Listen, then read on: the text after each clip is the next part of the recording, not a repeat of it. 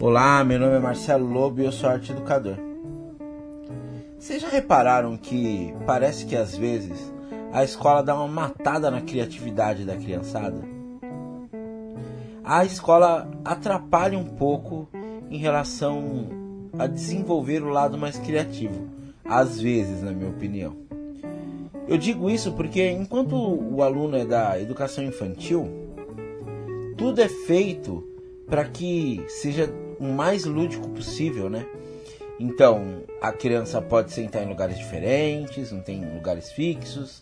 A criança pode conversar, a criança pode sentar às vezes até mesmo no chão.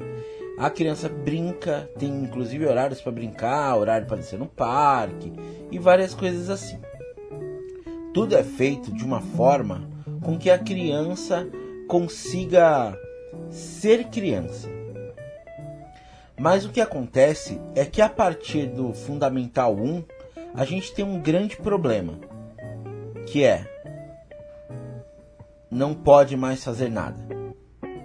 Digo isso como exemplo porque muitas vezes já ouvi é, de vários professores ou vários inspetores e até de alguns diretores dizendo: agora vocês são grandes. É, particularmente, eu acho que não existe nem idade nem tamanho para que você possa brincar, correr, se divertir e mesmo conversar.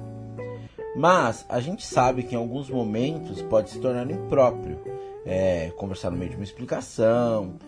Mas tem uma galera que está sendo extremamente radical com isso e a escola não ajuda muito. Por exemplo, uma cadeira atrás da outra, não falar com um amigo e não ter um bom campo de visão, né? Porque se você coloca uma cadeira atrás da outra, não dá para você, quem está na frente não vê quem está atrás, né? Não sei que se vire.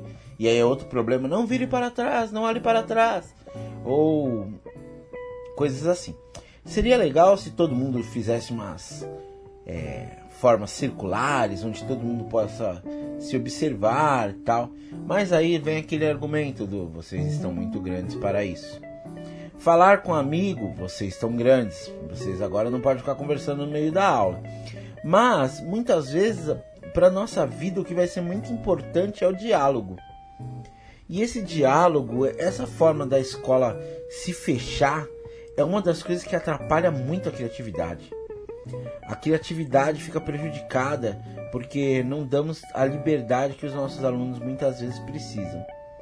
Lógico que alguém vai me falar: "Nossa, você é um anarquista, tá querendo que as crianças fiquem soltas por aí". Não, não é isso. Eu só acho que às vezes exageramos um pouco.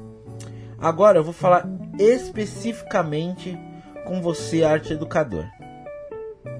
Eu vou usar um termo que eu não gosto, mas tem muito arte educador aí, muito professor de áreas artísticas que fica cagando regras e fazendo com que as crianças tenham que seguir processos é, que, em vez de alimentar a criatividade, que os prenda, é, limitando as suas regras.